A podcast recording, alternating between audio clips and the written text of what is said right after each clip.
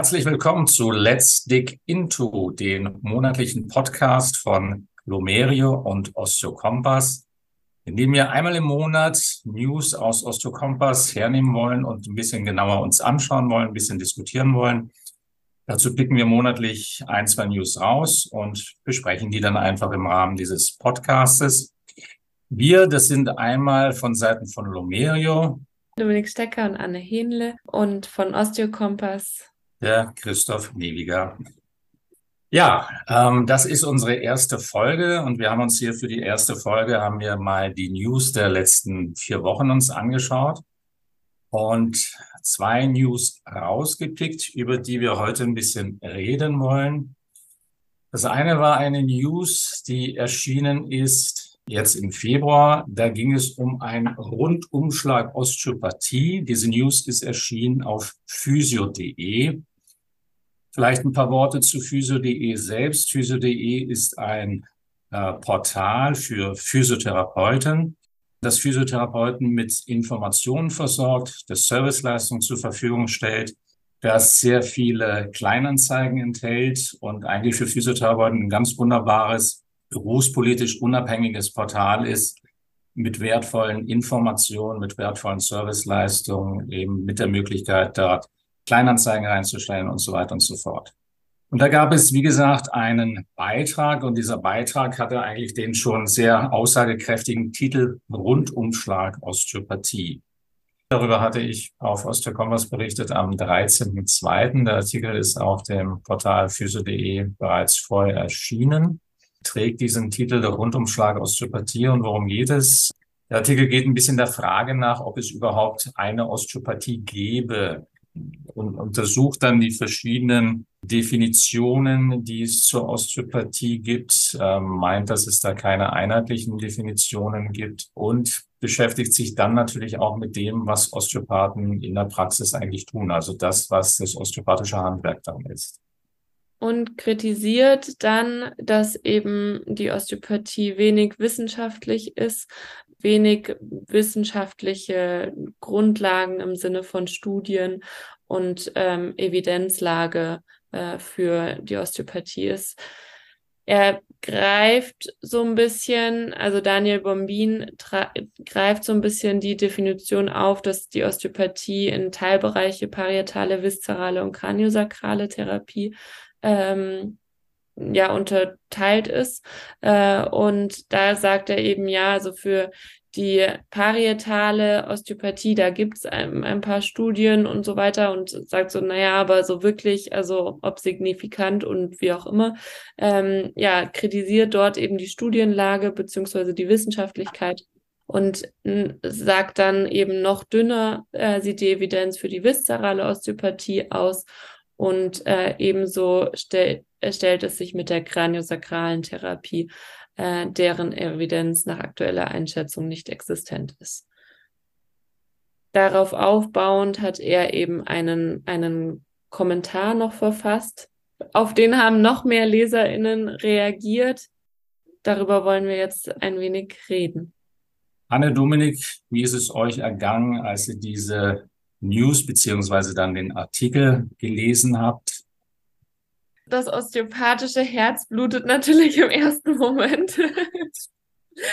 ähm, beim genaueren Hinsehen ähm, ist es aber durchaus auch sehr interessant und ähm, man kann auch viel Positives für die Osteopathie rausziehen. Und ähm, ich hatte viele Gedanken tatsächlich und ähm, bin jetzt gespannt auf unsere Konversation hier es ist auf jeden Fall hervorzuheben, dass es, sehr viele Menschen erreicht hat, dieser Artikel. Also äh, kommentiert auf physio.de haben es Stand heute 128 Personen. Also alleine ein Kommentar zu hinterlassen, das heißt, also LeserInnen gab es bestimmt noch mehr.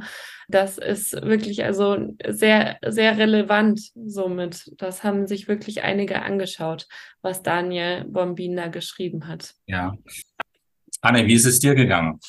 Ja, gleichzeitig ähm, war es für mich so, dass ich gesehen habe, naja, es wurde dann gleich auch wieder die Wissenschaft, ähm, kam dann mit ins Spiel und mh, mm, das finde ich in der Osteopathie immer, es ist natürlich ein, ein Thema, was woran wir schon lange arbeiten. Ähm, was kann, was kann denn überhaupt? Wie können wir wissenschaftlich arbeiten in der Osteopathie? Und was ist vielleicht aber auch eine Art Erfahrungsmedizin und darf es nicht auch Erfahrungsmedizin geben? Hm. Und ähm, also da kam ja sehr viel Kritik dann auch durch, durch die Meta-Analyse von dem Wissenschaftler John. Ich hoffe, ich spreche es richtig aus von dem Wissenschaftler John Lissiardon, der auffällt, dass, das, dass die Osteopathie sich ähm, ja reduziert auf Schmerzen im unteren Rücken und ja, es ist ja doch so viel mehr als das. Ja. Vielleicht also, äh, auch, weil, weil das Dominik, Dominik gerade gesagt hat. Ich meine, man kann ja, wenn man so einen Artikel liest, und Dominik hat ja vom blutenden Osteopathenherz gesprochen, ähm, man kann ja so einen Artikel erst einmal ähm, ignorieren oder unter den Teppich kehren. Äh, man kann über so einen Artikel natürlich erst einmal sich wahnsinnig echauffieren und empört zeigen. Man kann so einen Artikel, und ich denke, das ist das Vernünftigste und das ist das, was wir jetzt auch ein Stück weit versuchen werden, äh, sich einfach versuchen, sachlich mit so einem Beitrag auseinanderzusetzen, zu schauen, was werden da für Argumente vorgebracht, sind diese Argumente irgendwie tragfähig, ähm, gibt es da Kontraargumente, die man aufführen kann und so weiter und so fort. Ich denke, dass das auch wichtig ist im Hinblick auf Osteopathen, wenn die dann mal in der Praxis angesprochen werden von ihren Patienten. Sagen Sie mal, da war jetzt neulich so ein Verriss in der Zeitung. Was, wie, wie stehen Sie dazu oder was soll man davon halten? Dass man dann auch mit Fakten darauf antworten kann. Äh, insofern halte ich es für sehr wichtig, dass man sich mit solchen Beiträgen, auch wenn sie jetzt aus osteopathischer Sicht erst einmal unerfreulich erscheinen, dass man sich trotzdem damit einfach sachlich auseinandersetzt. Ja, und die Zuhörenden werden vielleicht, ähm, wir wissen ja selber noch nicht, was wir aufnehmen, aber die werden vielleicht auch ähm, überrascht sein darüber, in welchen Punkten wir vielleicht sogar Zustimmung finden. Oder zumindest ging es mir dann so, dass ich mich überrascht habe beim genaueren Hingucken, dass ja man ihm in vielen Punkten auch sogar zustimmen kann es ist ja nicht das erste Mal, dass Kritik kommt oder dass die Osteopathie kritisiert wird. Es gab es in der Vergangenheit jetzt schon öfter, dass ähm, auch große Artikel auch in großen nennenswerten Zeitschriften ähm, veröffentlicht wird oder eben auch in vielen Portalen ähm, die Osteopathie sehr scharf kritisiert wird. Es ist jetzt nur eben am zweiten, zweiten hat ähm, Daniel dieses Jahr da eben nochmal einen Artikel geschrieben, über den ja, wir uns jetzt eben unterhalten möchten. Da sprichst du was Wichtiges an. Es ist also natürlich nicht das erste Mal, dass die Osteopathie kritisiert wird. Es gab äh, beispielsweise Anfang äh, im, im Januar gab es einen Artikel von Edzard Ernst in der Welt, ich habe auf Osteokompass über diesen Artikel aus der Welt nicht berichtet, aus dem einfachen Grund, dass dieser Artikel hinter einer Paywall steht. Das heißt, ich habe als User dann nicht die Möglichkeit, diesen Artikel zu verifizieren. Ich müsste dazu Abonnent der Welt sein, um das lesen zu können. Deswegen habe ich auf Osteokompass über diesen Weltartikel nicht referiert. Ich erwähne aber diesen Artikel deshalb, weil ähm, viele der Argumente, die in diesem Beitrag jetzt auf physio.de vorgetragen werden, eigentlich in diesem Weltartikel bereits erschienen sind, so dass also sich doch der Eindruck äh, stark macht, dass hier aus diesem Weltartikel ähm, Argumente übernommen worden sind, um nicht zu sagen abgeschrieben worden sind und hier zu einem eigenen Artikel verarbeitet worden sind. Dann gab es ja in dem Artikel von Daniel Bombin noch die Bemerkung, dass sich viele doch angegriffen fühlen, wenn die Osteopathie in Frage gestellt wird. Und ich finde, das äh, ist zumindest meine Meinung und ich denke auch viele andere, das ist nicht das, was ursprünglich gewollt war. Die Osteopathie darf natürlich auch in Frage gestellt werden, sehr konstruktiv. Ich weiß nicht, ob konstruktiv vielleicht das richtige Wort ist, aber dass man sich sehr genau überlegt, was macht denn Sinn und gibt es, gibt es Grenzen, wie weit können wir gehen und was, was ist in Ordnung und wo sollten wir auch unsere, einerseits unsere Möglichkeiten sehen und gleichzeitig eben aber auch die, die Grenzen des, der Osteopathie wirklich wissen und auch diese kennen. Ja, darf und soll. Also Andrew Taylor Still hat uns dazu aufgefordert, auch in dem, was er uns an, also in seinen Schriften, die er an Büchern uns hinterlassen hat, sozusagen, dass wir das Ganze eben ja lesen, aber nicht einfach nur wiederholen und wiedergeben, sondern kritisch richten sollen, für wie gut wir das tatsächlich erachten und wie sinnvoll seine, seine Vorschläge oder seine Ideen tatsächlich sind. Ich finde ja eigentlich sehr viel ähm, extremer nicht diesen Artikel, den der Autor hier eingestellt hat, sondern es eigentlich sein Kommentar, weil da wirklich Behauptungen äh, aufgestellt werden, die mich wirklich ein Stück weit sprachlos gemacht haben.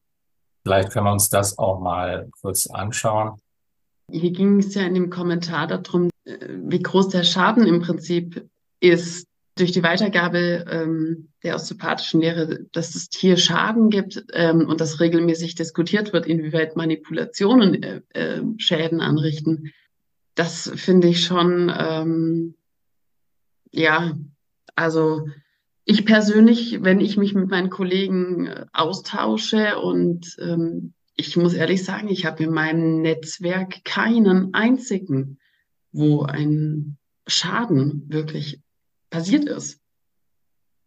Jetzt darf ich mal als Nicht-Osteopath euch einfach mal fragen. Äh, hier wird ja beispielsweise in dem Kommentar wird eine Behauptung aufgestellt, die da lautet, für Osteopathen unbekannt ist offensichtlich der wissenschaftliche Konsens, Bewegungsangst ist Treiber für chronische Schmerzen. Das Thema Bewegung ist doch ein ganz, ganz zentrales Thema der Osteopathie. Ja, also, was dem, hat hier der Autor für ein Verständnis von Osteopathie, wenn er sowas behauptet? Ja, also bei dem Absatz schreibt er darüber, dass Osteopathen und Osteopathinnen anscheinend da, seines Wissens nach davon abraten, joggen zu gehen und zu heben und zu schwimmen und überhaupt sitzen und ja, dass eben es viele Dinge gibt, von denen sie abraten, äh, weil das dann den Gelenken schadet und der Wirbelsäule und dem Iliosakralgelenk und überhaupt, er, er schreibt, das Sitzen treibt Kindern den Dens Axis in den Hirnstamm. Also wenn ich etwas in den Hirnstamm treibe, dann ist die Person tot, oder? ja. Ich, ich möchte, also für mich, es ist ein Kommentar zu seinem Artikel. Kommentare dürfen grundsätzlich etwas freier geschrieben werden.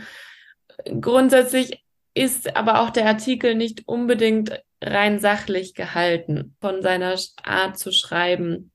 Und ich glaube, er er zielt durchaus damit ab, darauf ab, ähm, ja, zu provozieren in gewisser Weise und was wach zu rütteln. Und es ist also meiner Erfahrung nach nicht so, dass wir vom Joggen und vom Heben und vom Schwimmen und vom ähm, Sitzen grundsätzlich abraten, aber dass es natürlich immer ein Wie und ein Wann gibt und dass man nicht jedes, jede Bewegungsart für jeden Patienten und für jede Erkrankung oder für jedes körperliche Leiden empfehlen kann.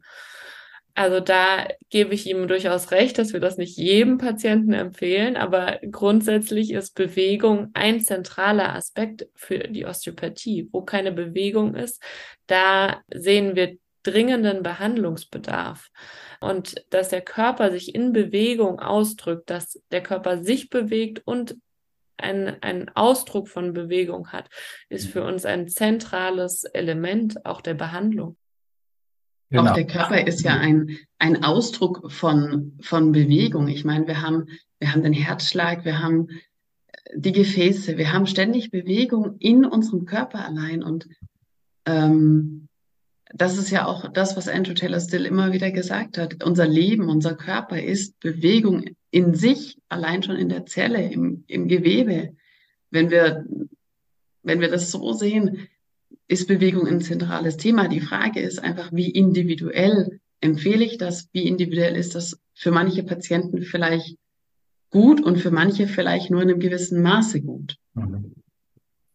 Er hat ja hier auch in seinem Kommentar gibt es ja auch diverse ähm, äh, Definitionen oder Erklärungen von dem, was Osteopathie ist oder was Osteopathen machen. Und eine finde ich auch sehr schön Da heißt es, wer glaubt, dass sanfte Handgriffe wie in der Osteopathie üblich die Statik des gesamten Körpers durcheinander bringen. Ähm, also das ist das, was ihr als Osteopathin macht. Ihr bringt die Statik des Körpers durcheinander mit sanften Handgriffen. Ist das so? Das ist natürlich eine rhetorische Frage. Gell? Ja, ich bin mir gerade auch nicht ganz sicher, wie wir darauf antworten sollen.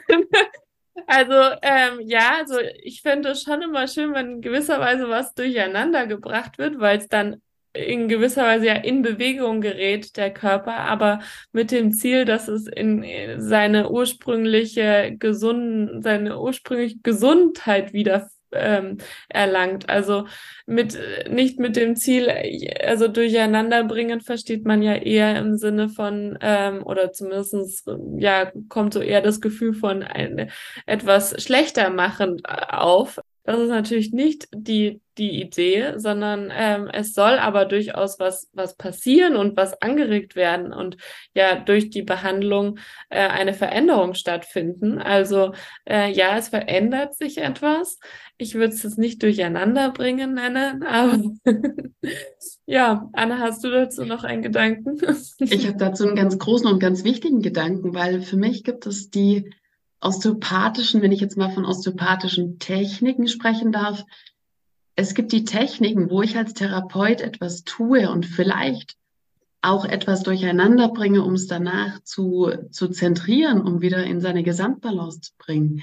Aber es gibt gleichzeitig auch die sehr viel, ich möchte sie jetzt mal sanfteren beziehungsweise eher fluidalen Techniken nennen, wo ich als Therapeut mich ein Stück weit herausnehme und nicht etwas tue, indem ich etwas anrege und mache, sondern in meiner perzeptorischen Fähigkeit bleibe und sage, okay, ich biete jetzt diesem Körper einen Raum, eine, eine, eine Möglichkeit an, in seine eigene Selbstheilungskraft zu kommen, in seine Kraft zu kommen, wieder sich selbst zu organisieren. Und wenn ich, wenn ich da in einer anderen Perzeption bin und nicht in dem etwas tun, dann habe ich eine ganz andere Ausgangsweise. Und das sind beides auf ihre Art und Weise osteopathische Techniken. Das eine ist eher eine direktere und das andere ist sehr, sehr viel indirekter. Vielleicht noch eine Frage. Der Autor schließt ja mit einer Aussage ab, seinen Kommentar, in dem er sagt, Physiotherapie sollte sich also nicht an der Osteopathie orientieren, sie sollte sich von dieser abgrenzen. Ähm, sowohl in seinem Artikel wie jetzt auch im Kommentar fällt ja dann immer wieder der Begriff der Alternativmedizin. Ähm, wie schaut es denn aus mit Physiotherapie und Osteopathie? Ähm, ja, das fand ich einen sehr interessanten und ähm, einen Satz, den ich mir auch äh, gehighlightet habe. Es ist eine, eine ganz wichtige Wunde, in die er den Finger äh, legt, so wie er das äh, schreibt, also dass er die Osteopathie darauf aufmerksam macht, ähm, dass die Definition der Osteopathie ausstehend ist. Es ist eine ganz wichtige Wunde, in die er da den Finger legt. Und mit der Abgrenzung der Physiotherapie zur Osteopathie, das sehe ich auch als ein unglaublich wichtiges Thema. Ich glaube aber aus einem anderen Grund, wie er das so schreibt. Das vermute ich mal. Er, er führt das ja nicht weiter aus, aber ähm, ich, ich als Osteopathin erachte die Physiotherapie als wahnsinnig wichtigen Bestandteil des medizinischen Systems und äh, sehe aber die Osteopathie als einen anderen Bestandteil und einen nicht gleichzustellenden Bestandteil. Und beide haben einen ganz wichtigen Platz in der Versorgung von Patienten, aber eben keinen gleichen Platz. Und ich glaube, das wurde in den in der Vergangenheit oft ein wenig vermischt und auch nicht klar voneinander abgegrenzt, beziehungsweise auch dadurch, äh, wahrscheinlich auch dadurch gegeben, dass viele Kolleginnen und Kollegen ja erst Physiotherapeuten waren oder Physiotherapeuten sind und dann in die Osteopathie gekommen sind, einfach aus diesem, aus diesem Ausbildungsweg, den, den man bis vor kurzem ja auch noch ähm, ja, brauchte, sogar um Osteopathin oder Osteopath zu werden. Ist es eben aber wichtig, dass wir klar abgrenzen, wofür können wir die Physiotherapie nutzen und wofür die Osteopathie. Das ist wahnsinnig wichtig, ähm, um da eben klare auch Angaben machen zu können und nicht, ah, ich gehe zu meinem Physio, der macht auch Osteopathie oder ich gehe zu meinem Osteopathen, dann brauche ich keine Physio mehr. Nein, das ist weder noch. Also wir brauchen beides. Es ist beides wahnsinnig wichtig und hilfreich und ich glaube, wir können uns großartig ergänzen. Insofern ist auch dieser Begriff der Alternativmedizin natürlich nicht richtig. Die Osteopathie von ihrem Selbstverständnis her begreift sich nicht als Alternative zu irgendetwas, sondern als komplementär zu irgendetwas, zur Medizin, äh, zu anderen Therapieformen, oder? Also hm. heutzutage meistens ja. In den Ursprüngen war es bei Andrew Taylor Still nicht so. Also Andrew Taylor Still halt hat die Osteopathie nicht als, ja, wir, also ich gehe ich gehe auch zum Arzt und der gibt mir auch Medikamente und ich gehe zu meinem Osteopathen, der behandelt ja. mich auch. Andrew Taylor Still hat die Osteopathie als Revolution der Medizin gegründet.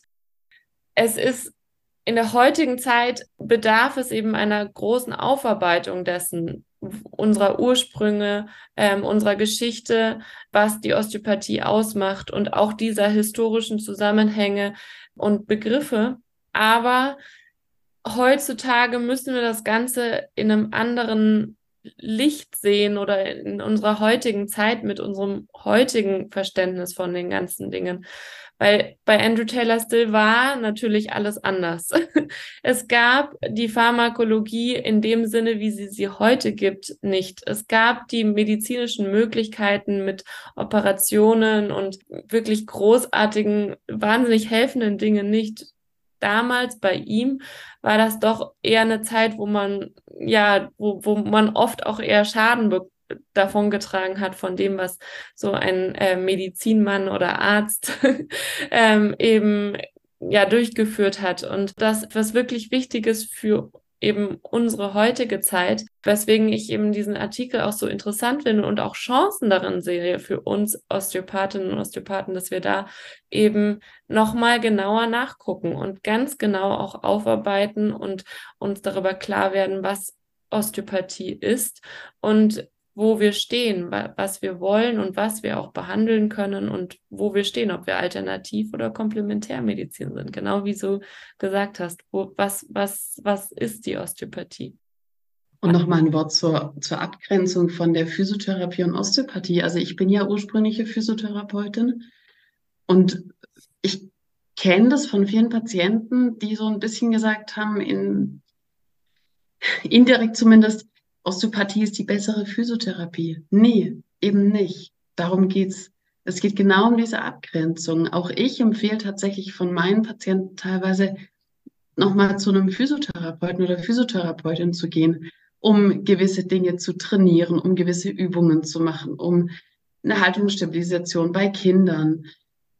Oder wenn ein Knie verletzt ist, wenn es operiert worden ist, es durchzubewegen, ähm, da Hilfe zu bekommen das ist für mich ein Teil, der wichtig ist und den ich einfach als einen Extrapunkt sehe, wie, wie uns als Osteopathinnen und Osteopathen, ähm, die eine ganz andere Arbeit hier leisten. Ja, prima. Vielleicht zum Abschluss noch einen kleinen Spoiler von meiner Seite.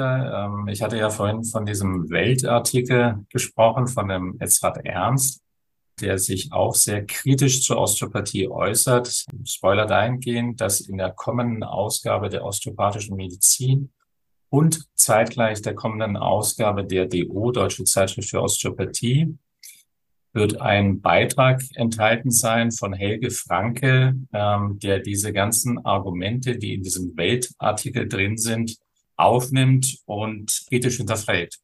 Da können Sie also die Leser der beiden Zeitschriften auf einen hochinteressanten, auf eine hochinteressante Erwiderung freuen. Gehen wir zur zweiten News vielleicht über. Da hatten wir eine News ausgewählt, die war am 7.2. auf Osteokompass erschienen. Und da ging es um die Frage, wie man Vorstandsmitglied der EFFO wird. Genau, da kam mir erstmal als Frage, ne, was, was ist denn die EFFO und was sind ihre Aufgaben? Magst du davon ein bisschen berichten, Christoph? Ja, gerne. Also die EFFO, also dieser Name steht für Europäische Föderation und Forum für Osteopathie. Das ist jetzt eingedeutscht, aber das Ganze auf Englisch eben genauso. Uh, European Federation and Forum for Osteopathy. Ähm, die ist gegründet worden in ähm, 2018 und geht hervor aus zwei davor einzelnen Institutionen. Das waren einmal die Europäische Föderation der Osteopathen und war auf der anderen Seite das Forum für osteopathische Regulierung in Europa.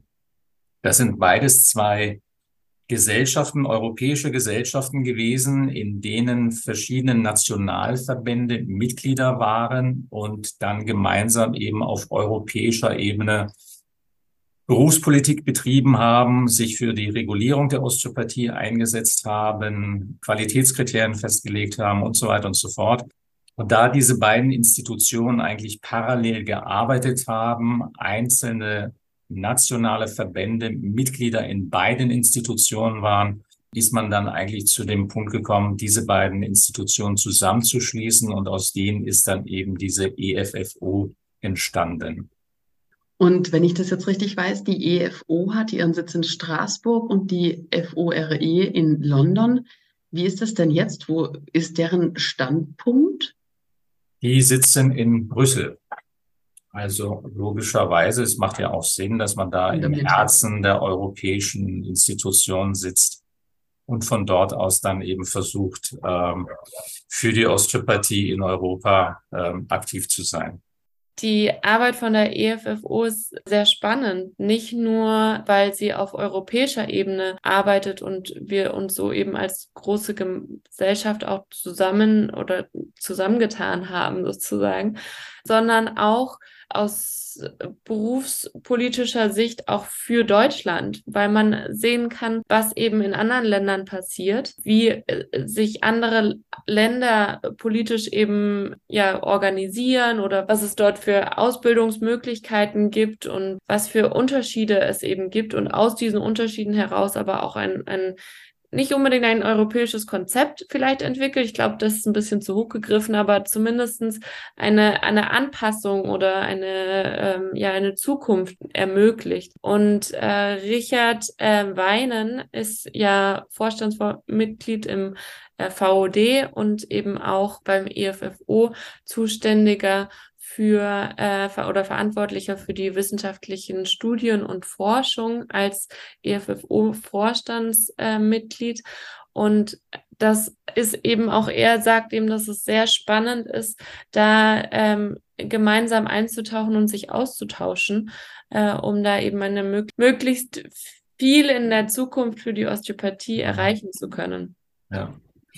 Ich fand die News insofern ganz ähm, erfrischend, weil sie eigentlich, A hat es mir sehr gefallen, dass hier eine, ein europäischer Verband hergeht und ganz frei dafür wirbt, dass man Mitglied in dem eigenen Vorstand werden kann.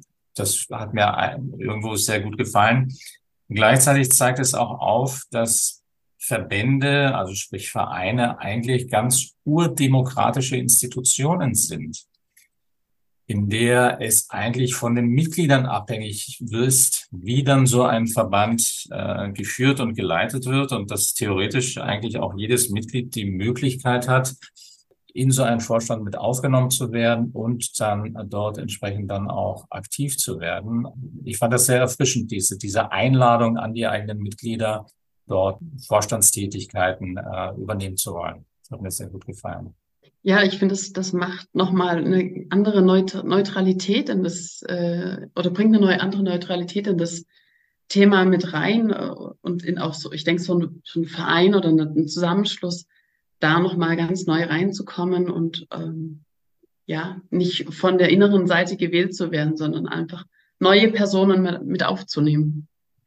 Das finde ich, ja, wie du sagst, erfrischend und mal schön so zu hören. Schön der Aufruf dazu, dass sie auch frischen Wind in ihren, in ihren eigenen Vorstandsreihen haben wollen. Sie schreiben ja nicht explizit für welche Stellen oder so, sondern nur, dass man grundsätzlich bei Interesse eben bitte bewerben darf und soll und dass das dann letztendlich alles abgestimmt wird. Eine ich habe ein bisschen weitergelesen und eine interessante Info, die ich aber gelesen habe, dass nur einer aus einem Land immer Mitglied sein darf. Das heißt, das ist auch sehr interessant, so aus politischer Sicht oder auch für uns, ähm, so für Bewerbende, dass es wirklich das Ziel ist, dass alle Länder oder viele Länder vertreten sind und nicht ein europäisches aus, sagen wir mal, Deutschland, weil zehn Leute aus dem Vorstand aus Deutschland kommen, sondern eben auch da das Ziel ist, dass wirklich möglichst viele Länder vertreten sind. Und das, ja, fand ich sehr interessant auch zu hören. Wusste ich so ehrlich gesagt nicht davor. Ja, prima. Ich denke, damit haben wir mal zwei News der letzten vier Wochen mal ein bisschen näher uns angeschaut, ein bisschen besprochen. Und wir freuen uns, wenn die Zuhörerinnen und Zuhörer dann äh, in einem Monat wieder dabei sind. Da werden wir uns weitere News rauspicken und die dann gemeinsam besprechen. In diesem Sinne eine gute Zeit bis dahin und wir hören uns gern wieder in diesem Podcast zur nächsten Folge. Lasst euch überraschen.